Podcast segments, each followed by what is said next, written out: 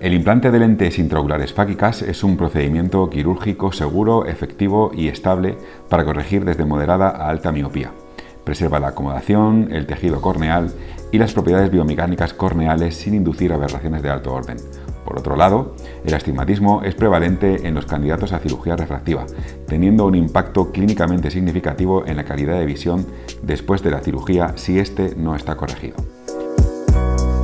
Bienvenidos al podcast de Star Surgical, un podcast de corta duración pero con mucha ciencia e información, donde os contamos las últimas publicaciones sobre cirugía refractiva con lente fáquica ICL. Yo soy Jesús Beltrán y para este podcast me va a acompañar Jorge Calvo, nuestro manager de comunicación médico-científica. ¿Qué tal Jorge? ¿Cómo estás? Hola Jesús, ¿qué tal? Muy bien, encantado de participar contigo en este nuevo podcast. Cuéntanos, Jorge, en relación a lo que acabo de comentar con respecto a la corrección del astigmatismo con lentes fáquicas, creo que hoy nos traes un interesante artículo sobre esto.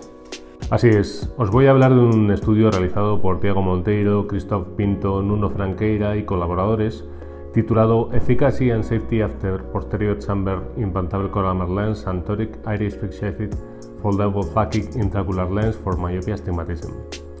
Este estudio compara la eficacia y la seguridad de dos lentes fáquicas tóricas para la corrección de astigmatismo, usando análisis vectorial de Alpins, la lente de cámara posterior EVO ICL y la lente reflex de cámara anterior con fijación iridiana. Este estudio retrospectivo de corte fue llevado a cabo con pacientes a los que se les implantó una lente fáquica para corregir astigmatismo miópico en el Departamento de Oftalmología del Hospital de Braga, en Portugal, se incluyeron 312 ojos de 312 pacientes con un seguimiento a 12 meses. Para ello se definieron dos grupos, un grupo de pacientes implantados con una lente tórica EVO ICL y otro grupo a los que se les implantó una lente tórica Artiflex. Los criterios de inclusión fueron pacientes de 20 años o más, con astigmatismo miópico refractivo de una dioptría y media como mínimo, astigmatismo refractivo máximo de 5 dioptrías para el grupo de Artiflex tórica y de 6 dioptrías para el grupo de ICL tórica. Con refracción estable como mínimo durante 12 meses, amplitud de cámara anterior desde endotelio de 2,8 milímetros como mínimo, ángulos iridocorneales de al menos 30 grados y un cristal en lens rise inferior a 500 micras, con un contagio endotelial mínimo dependiendo de la edad de los pacientes. Para el implante quirúrgico de las lentes se realizaron marcas de referencia limbares en el meridiano horizontal usando un marcador de péndulo. Intraoperatoriamente se marcó el meridiano de implantación de las lentes tóricas usando un anillo de Mendel. Las lentes Artiflex fueron implantadas mediante una incisión superior a 90 grados, mientras que las lentes ICL fueron implantadas a través de una incisión limbal temporal. Todos los pacientes fueron revisados a los 12 meses tras el implante de las lentes fáquicas y durante el seguimiento se evaluó la agudeza visual sin corrección, agudeza visual con corrección residual, refracción manifiesta y los cambios en el vector astigmático y el contagio endotelial central. El grupo ICL históricas incluyó 205 ojos de 205 pacientes y el de Artiflex tóricas 107 ojos de 107 pacientes.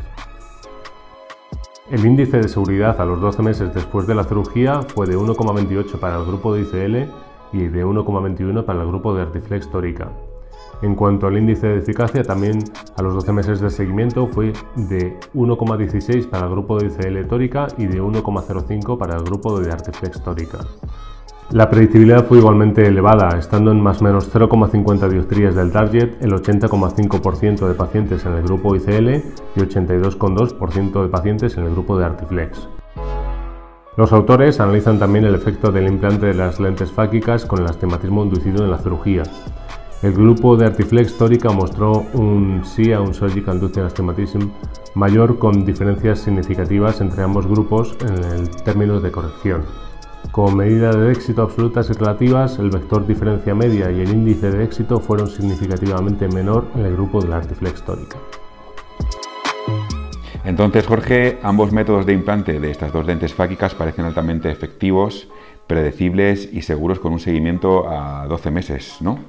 Sí, así es, pero es cierto que los autores observan diferencias visuales y refractivas que son significativas a favor del grupo de la ICL tórica, ya que un mayor número de pacientes alcanza una agudeza visual sin corrección de 20-20 o mayor con lentes ICL tóricas. ¿Y hacen referencia los autores a qué podrían deberse estas diferencias?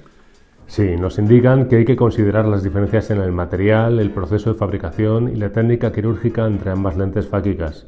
El eje de corrección cilíndrico de las lentes Artiflex tóricas se fabrica a 0 o 90 grados y la lente se implanta en el eje refractivo del paciente, mientras que para las lentes ICL tóricas el cilindro se fabrica en pasos de un grado de 0 a 180 grados para una mejor corrección del astigmatismo del paciente, siendo la lente implantada idealmente en el meridiano horizontal. En opinión de los autores, la diferencia entre las técnicas quirúrgicas y la mayor customización en la fabricación son los factores principales que conducen a unos mejores resultados visuales, refractivos y predictivos a favor de la ICL tórica. Podemos entonces transmitir esta seguridad y eficacia a nuestros pacientes cuando se les indique una ICL tórica para la corrección de su astigmatismo. Así es, sin ninguna duda. Pues Jorge, muchísimas gracias por este resumen tan detallado y claro de este estudio científico. Gracias a ti por contar conmigo, es un placer y gracias a todos los oyentes por vuestra atención. Amigos y amigas, con esto finalizamos nuestro tercer podcast. Gracias por escucharnos, esperamos que os haya gustado y permaneced atentos para nuestras próximas publicaciones. Un abrazo.